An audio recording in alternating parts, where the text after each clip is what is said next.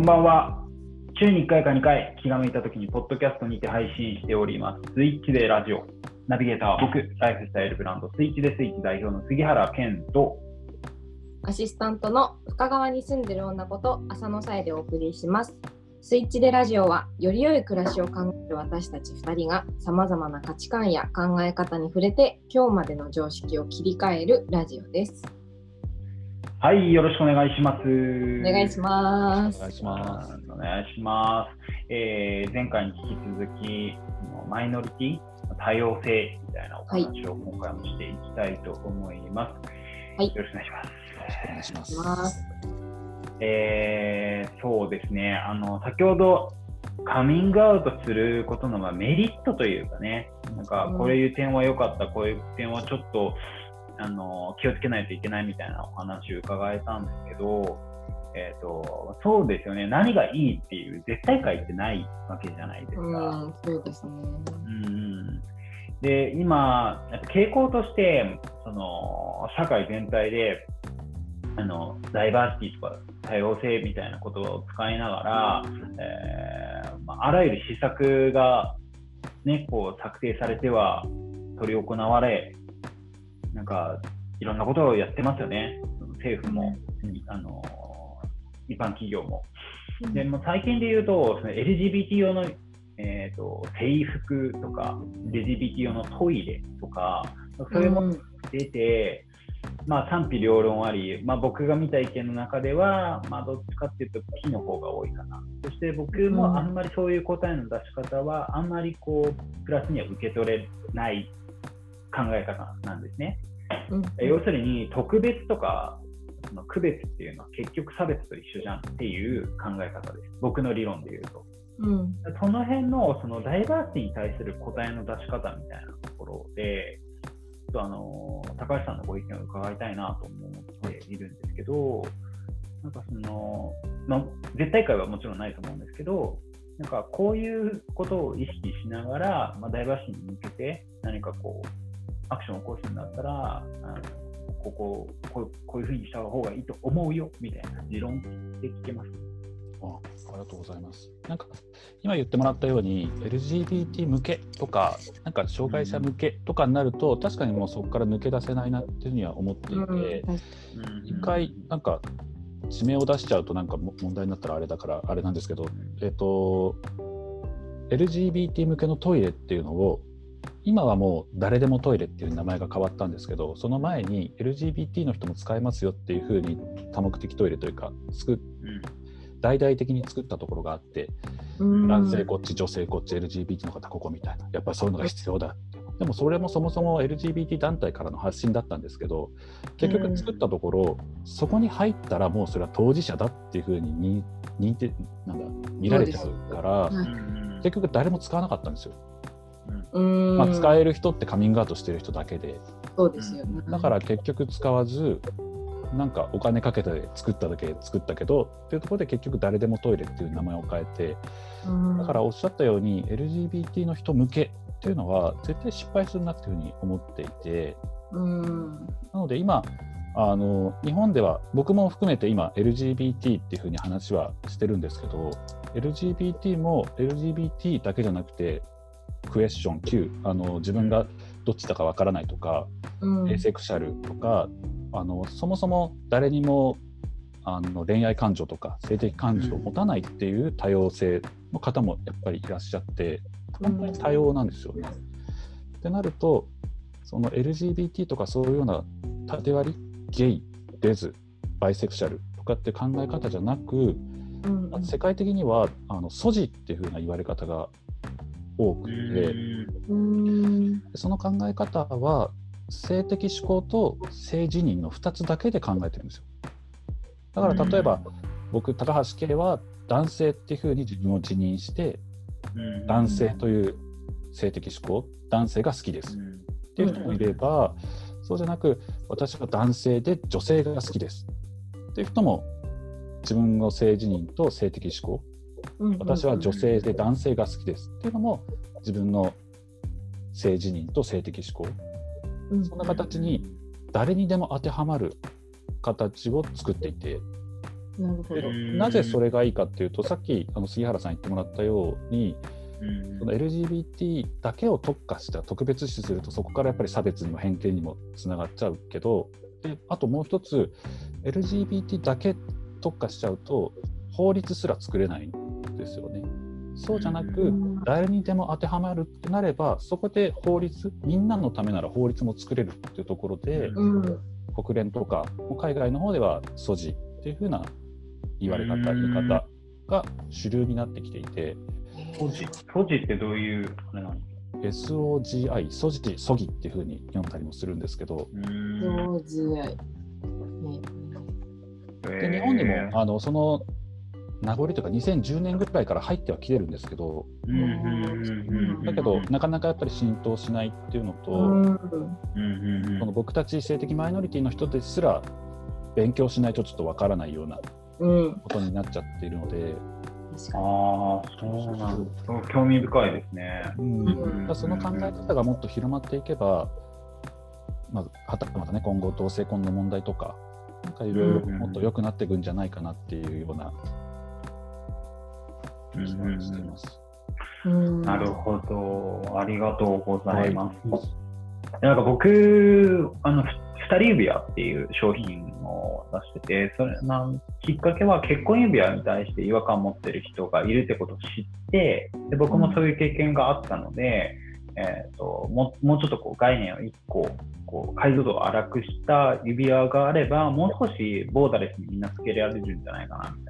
いな。うん。誰でも薬指につけることが、まあ、その社会的にパートナーがいることをアピールすることになるんだったら、まあ、同じ強度で、えっと、アピールしたくない人たち、例えば小指につけるとか、人差し指につけるみたいな、そのつける指を選択できる指輪があってもいいかなっていうので、そういう指輪を作ったん。だから今まで話したことで、まあ、そのラベリングすることが、うーん僕はあまり好きじゃないんですね。うん。あのいいとか悪いっていう話以前に好きじゃなくて、あのそれこそ LGBT 用の指輪とかっていうのが、まあ、ここ近年、えーと、そういうブランドもあったりするんですけど、あまり個人的には好きではなくて、結構、うんなんで苦手で、あの、なんて言うんでしょうね、大きく包含することだけが唯一あの答えに近いのかなって僕は思ってるんですよ。ダイバーシティに対する一番の僕の中で言うと唯一書いて例えばまあ食事って別になんか何誰それ用の牛丼とかないわけじゃないですか。うん。誰それ用のサラダとかも、うんまあね、こうブランディングでやってる人はいるかもしれないです。基本的にはないですよね。まあ、2人前っていうあの概念は結構いろんな人に該当するから、人2人いたら、あの人2人のお腹を満たすんだな、これはっていう、2人前って言葉にすごい、えーまあ、いろんなものが集約されてて、誰でもそこに参加できるじゃないですか。みたいな感じで、ラベルでなんか物事の整理をするんじゃなくて、概念で整理をするべきなんじゃないかと僕は思ってるんですね。お腹を満たしたいとか、あの一緒に移動したいとか、っていうその概念で、あのパッケージを作ってあげた方が結構みんなが自由に参加できるような気がしてて、うん。うん。まあ、そういうふうに信じて、まあ、あのスイッチベースイッチっていうブランドをしてるんですけど、うーんまあ、そうなるとビジネス的な観点とかで見ると、いや、それってターゲット見えてなくないみたいなところがあって、うどんどんどんん。どんこう多様化していくと答えが増えていくんですよ、今、うんあのはいそうですね傾向として。そうだから、LGBT 用の指輪とか、そういうのが出てくるんですよね。うん。そう100人に1人には深く刺す刺さるプロダクトみたいなサービスみたいなのがいっぱいできて、うん。確かに100人に1人は刺さるから、まあ、じゃあ1万人にリーチしたらこれだけみたいな、じゃあお金になるよねみたいな感じで出るんですけど、で残りの99人は傷つく可能性が出るわけじゃないですか、それによって。うん。結構そこ無視してるところ多いなって僕は思ってて、あのあんまりね、共感されないことも多いんですけど、高橋さんはなんかそういう、なんだろうな、言葉でちょっとこう、うって思うこととかってあります？言葉で？うん、言葉っていうか、その、なんだろうな、見えない差別みたいなの結構あるじゃないですか。あーかなななななんだろうな。なんか多分僕は逆にそれをずっと避けて生きるためにうんうんうん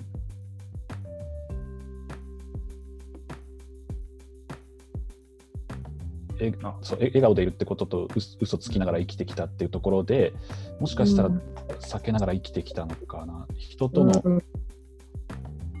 距離感うをん。入り込まずにやってきたのかなっていうのは逆に感じますね。いいパンかいい感じの距離感を保つっていうところまでも入り込めてない、ちょっと見えてるところにいるみたいな。あううん。ちょっとでも逆に入り込むとそういうふうになんか嫌な思いをしたりとかうん。ついちゃうリスクが多すぎるっていうことですよね。うん。かな今の段階ではもう何言われても別に傷つかないし僕も、うん。うんあの前半の方かなって話させてもらった対話型アート鑑賞っていううちの自社でやってる研研修というかアートの手法で、あ人それぞれいろんな見方があるんだなとか人それぞれ価値観があって、でその人が言ってる発言に対しても別にその人がそう思っただけであって別にそれが全ての答えでもないし、うん。あの僕がそれで傷つく必要ないっていうのが分かっうんたのでカミングアウトもできたんですけど。うん。なるほどなるほど。そうでもそれが多分ない自分の時は僕も一回うつも体験しちゃってるんですけどそのうん。カミングアウトできないのがちょっと引き金にも一回なっちゃって。でそれうん。の時はなんかもう全部自分が悪いとか何か言われると全部自分のせいだみたいになんか全部そっち側に持ってっちゃってたのでだからちょっと距離を取って入り込まないようにはしてたのかもしれないですね今考えると。ああ、なるほど。で、なんかその、まあ、触れる機会がそれほど多いものじゃないと思うんですけど、例えば、そのパートナーの方ができて、あの一緒にずっといたいねっていう、なんかその、口約束じゃないんですけど、それぐらい深い関係を築いたとして、まあ、日本は認め、まだ認められてないんですけど、同立同性婚っていうはい、あの選択肢が海外とかであったりするわけじゃないですか。うん日本だと都内でパートナーシップ制度とかありますけど、うん結婚っていう概念はどういうふうにこう捉えてらっしゃるんですか？えっ、と同性同士の同性同士のっていうか、そのうん結婚に対するイメージというか、もうかん諦めてるというか、もう全く自分に関係ないものとして思ってるとか、ああるの、あるたりするのかなと思って。結婚の概念今現在では日本でやっぱり男女でしかできないので、うん僕はいつかな20 21、2ぐらいの時に諦めてましたね。僕の中ではやっぱり結婚ができて家庭築いてで子供ができるってことが、あのなんだ社会的にも認められててでしかも親孝行だみたいな。なんかそんな思いがどうしても強くて、うん。だから結局結婚もできないし孫の顔も見せてあげられないってことは親不幸だっていうふうにずっと自分の中で思っちゃってる部分もあったから親にもやっぱカミングアウトできなかったんですけどうん。なんかそこはもう諦めちゃってるっていうフェーズがまず一つあってだけど最近今言ってもらったようなあのパートナーシップとか同性婚の問題も少しずつ浮き彫りになってきて今後同性婚できるようになるんじゃないかっていうところまでちょっと僕の中では、まあ、それが10年先20年先わかんないですけど、うんってなった場合も結婚ってできるのかなっていうのは僕の中でちょっとクエスチョンで例えば僕今あれなんですよ。あの付き合ってる人はいるんですけどうん。でもその人が一切カミングアウトしてないし職業柄、うん。あのぜ、うん、なんだろうな。あんま詳しく言っちゃダメだけど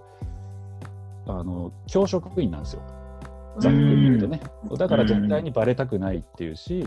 うん。あの他の人たち。僕も保育士最初やってたのでそのもし保育士って僕がゲイってバレたら保護者ってどう思うんだろうとか他の先生から見たらどう思われるんだろうとか一番やっぱり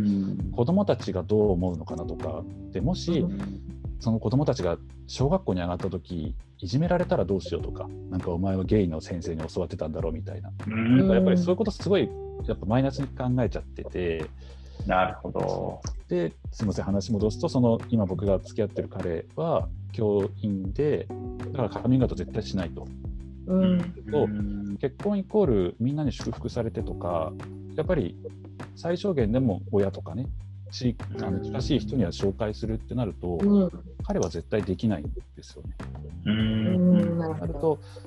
僕とその人は結婚っていう道は絶対ないなと思っていて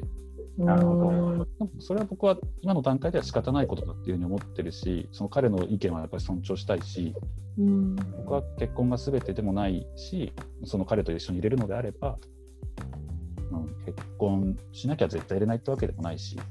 うん。いいかなとは思ってしたい気持ちはありますけど。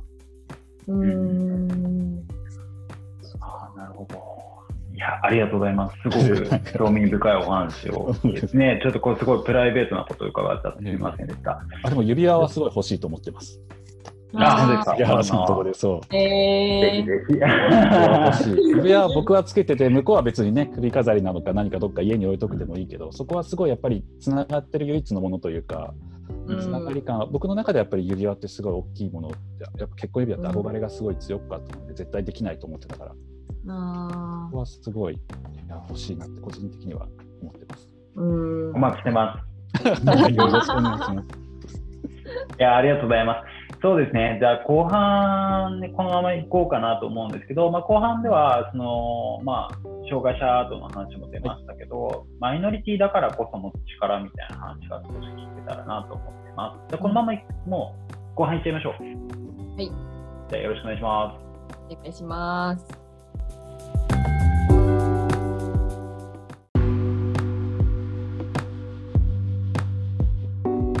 はい、後半参ります。いよいよ最後です。早いですね。早いですあっというえー、間。ほんとあっという間ですよ。えーあの本当にいろんな角度でその性的マイノリティ、えー身体的マイノリティの方のお話が聞きましたけど、そのマイノリティだからこそ生まれる力みたいなものが僕はあると思っていて、えーそうですねあの起業家とかも多いんですよ。やっぱ今までこういうことがあってこういうコンプレックスがあったからそれを力に変えてみたいなことすごい多くてで僕も、えー、となんか日本育ちの韓国人っていうそういうアイデンティティがあって結構そこに揺れ動いて自分はマイノリティだっていうちょっとこうネガティブな自覚でできないこともたくさんあったし、えー、とだからこそ挑戦できたこともあったりするんですよね。そんな感じでやっぱり、まあ、総じて言うと、まあ、痛みが力になったっていう感じだと思うんですけど、えーとその、高橋さんはどういうモチベーションでその発信の活動をされているのかっていうところと、まあ、ストーリーテラーっていう肩書きを持ってらっしゃいますから、まあ、やっぱりその痛みを強さに変えるっていうことは、まあ、結構意識されてるのかなって僕は勝手に思ってるんですね。で、その障害者の方々も、その痛みをどういうふうに形にしているのかっていうところを、まあ、ちょっとその持論も交えて伺えたらなと思うんですけど、どうでしょうか？ありがとうございます。えっと、そうですね。あの、LGBT、な僕の性的マイノリティも含めて、障害のある人たちとかも含めてなんですけど、含めて、まあちょっと違うかな。あの、障害のある人たちでいくと、先天性、生まれ持った障害の方と、あと後天性で、あのう事故とか何かしらの原因で、後々障害を持った方っていらっしゃると思うんです。でうん実は僕の父も後天性で視野障害って言って目が悪い視力がもともとねあのうん悪いっていうのとプラスしてあの今の子たち通じるのかな？テレホンカード図書カード。図書カードの穴ぐらいの視野しかないんですよ。見えるの。が。うん。でしかもそれがまっすぐじゃなくて斜め右上みたいな。うんうんうんなのであの今まで大好きだったずっと料理人になること憧れて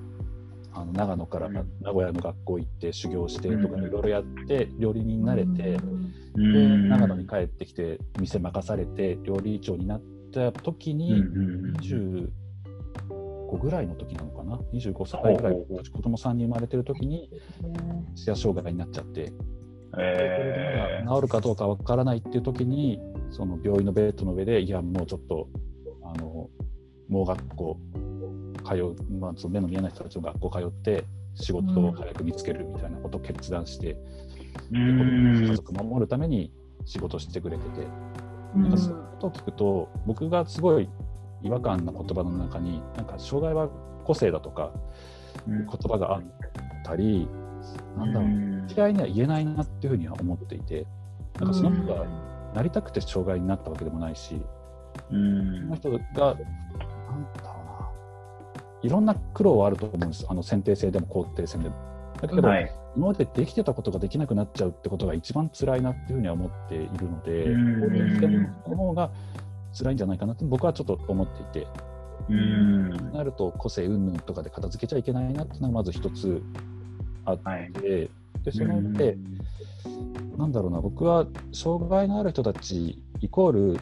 なんかできないことが多いとかなんかそういうふうには思っていなくて例えばうん。僕たちが、えっと5階建てのビルの5階にいてうんうんうん下の階が火事になりましたっていうふうな時、逃げ道って僕たちは多分階段もエスカレーターもエレベーターもあるんですよ。非常階段とか。うん。うん。僕たちってそういうものに依存してるんですよ。一つ言い換えれば。だけど、うんうん障害のある人って、えっと、エレベーターしか、うんうん。例えば車椅子だと。うん。使えるものがないんですよね。うん。それって依存先が1個しかなくて、うん確かに。どそうどっちかというと、その健常者と言われている人たちの方がいろんなものに依存して生きてるんですよね。う。んなるほど。方が依存するものが少ないので、うんだからもっと依存できるものは増やしていかなきゃいけないっていうふうに思っていて、障害のある人たちが住みにくい世の中になっちゃってるだけで、うん。うん。障害のあるあない人たちの方がやっぱり人数が多いので、自分たちの住みやすいような環境になっているだけで、はい。だからそこをまず一つなんとかしていきたいし、気づくべきだなっていうふうに思っていて、うんで僕一つその障害のある人とかそういう依存先をもっと増やす必要がある人たちうん。は、なんかそういう人たちが会社に入ればでその人たちが働きやすい職場になれば全社員が働きやすい職場になるんだなっていうふうに思っていて。確かに。うん。例えばちょっとうつの人が職場に入りました。じゃあちょっと残業はもう少し減らした方がいいね。A さんは。じゃなくじゃあ A さんも減らすなら他の人たちもみんな残業が減らせるような努力をみんなでできればもうその会社うん。残業がなくなっていくとか、例えばこの机車椅子だと使いにくいねってところもじゃあちょっとみんなの机ももう一回考えてみようか。実はなんかすごい腰が痛い思いしてた人もいたかもしれないし、うん。そうですね。うん。なんかそういうなんだろう。依存先、うん、障害のある人とかない人とかじゃなく誰もが働きやすいとか生きやすい職場にその例えば障害マイノリティの方たちが来てくれることで気づけるポイントチャンスなんだなっていうふうに捉えられればいいなっていうふうには、確かに。そうですね。うん。まああのきっかけをくれるというか、うんうんうん。そうですね、依存先を増やすっていう考え方はすごく共感しますし、確かにと思いましたね。うんよく言う障害っていうのは別にその人に障害があるわけじゃなくその人が社会との接点で障害となるものが多いだけっていうような考え方で、うんああ、すごい見え方めちゃめちゃスイッチしますね。それねですかうんああ、確かに、本当にそうですね。ああ、なるほどな。さえちゃんどう思いました？話聞いて。いやなんかこ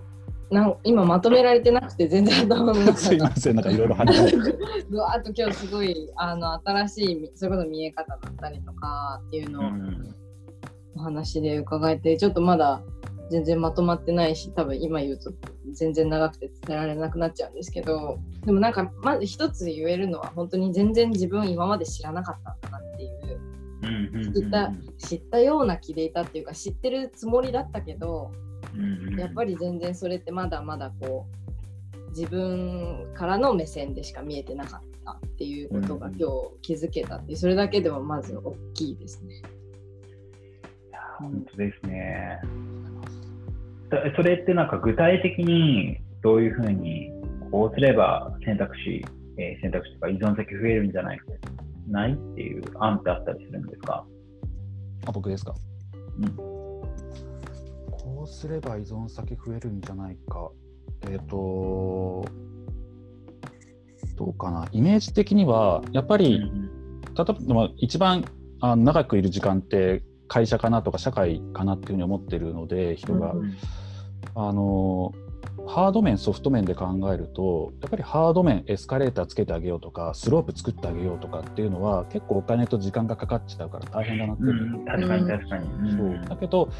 なんか明日からでも変えられるのってソフト面気持ちの方だなっていうふうに思っていて。まさに。そう。だからなんかそう今あの言っていただいたようにあの知らないこと知るってことも本当に一つだと思うしで知ったからすぐ行動しなきゃいけないってわけでもないと思うんですよね。やっぱり自分の中で一回咀嚼してみて僕もうん。障害のある人たちし障害者施設とかに初めて伺った時どうやって対応していいか全然分からなくてなんかいきなり大声出す人がいたりとかぴょんぴょんぴょんぴょん。跳ねてる人がいたりとかちょっと怖いなっていうふうな認識しちゃったりとかうん。なんか会話の中でもあのもういきなりびっくりするような質問というか例えば「ねえねえお兄さんあの給料はいくらもらってんの?」みたいないきなりみんなの前で聞かれちゃって「えなんて答えればいいんだろう、僕絶対この人よりは給料もらっちゃってるから言ったら失礼かな」とかいろいろ思ってたんですけど他の利用者あの施設の人たちがその時ええ何々ちゃんには教えない。だって教えたらみんなにばらすもんとかって言ってそんなことないよ。みたいななんか普通の会話してるんですよね。うん。うん。やっぱり関わり方ってあのなんだろう。無知とか知らないからこそちょっとどうやって接していいか分かんないとか怖いっていう風な認識を持っちゃうんだけどうん輪の中に入ってみたらえ全然普通じゃんっていう風なすごい言い方がここだけ切り取られちゃうとすごい申し訳ない言い方なんだけどなんかうんみんなやっぱり同じ人間だしうん一緒じゃんっていうのをそこで初めて自分の中でもしっかり腑に落ちたので。ああ、なるほど。だからやっぱりソフト面自分の心の気持ちの持ち方を変えるっていうのがまず一つかなっていうのと絶対受け入れられない人もいると思うんですよ、あの障害のある相手の人でこの人どうしても受け入れられないっていうのが。でもそれってうん。僕はなんかゲイの人含め僕はだけゲイでも苦手なゲイの人いるし、うん。でもえそうしたら LGBT 差別になるのかって言ったらなんかそこってちょっと違うなと思ってて。自分の中で必ずしも LGBT とか障害のある人は助けなきゃいけない存在とか絶対その人たちを嫌いって言ったら差別につながるっていう風な価値観はまず捨てた方がいいなと思っていて。うんうん。なんだろう健常者とかマイノリティじゃない人たちにも好きな人嫌いな人いるしなんかそれと同じようなフラットな目でまず見るべきだなっていうふうに思っていて。うん。もしかしたらフレーズがもう一個先のフレーズをすみません。なのかなと思うけれども。うん。だけどそういう人がいるってことだけは否定しないというか考えの人もいるよねくらいな、うんすいません、なんか長くちょっと方向もあれですが。いやいや、まあ、知らないから怖いっていうだけですもんね。まず知るっていうところが一番大きいポイントだなと思いました。ね、なんか知る機会を作るとか、まあ、そういうのはね、なかなか、は あのー難しいとは思うんですけど、うんまあね、ちょちょっとでもこう、事前、なんだろう、知識というか、事前認識を変えるだけで、あのアクションも変わってくるっていうことですもんね。うんまあ少なくとも僕とさえちゃんは今日以降で変わってくると思いますので、ありがとうございます。うん本当に、そうですね。なので、まあ、今日は高橋さんのお話、詳しく聞いていったんですが、もうお時間も来てまいりましたので、うんここらで収録は以上となります。ありがとうございます。ね、高橋さんのそのご活動、まだまだこれからね、えー面白いことたくさんされると思いますから、ツイッターあの概要欄にもありますので、えーぜひフォローしていただあ、まだ貼ってないかな、後でちょっと貼っておきます、ありがとうございます。フォローしてください。はいじ。ゃあ、えー高橋さん、今日はありがとうございました。はい収録は以上となります。ありがとうございます。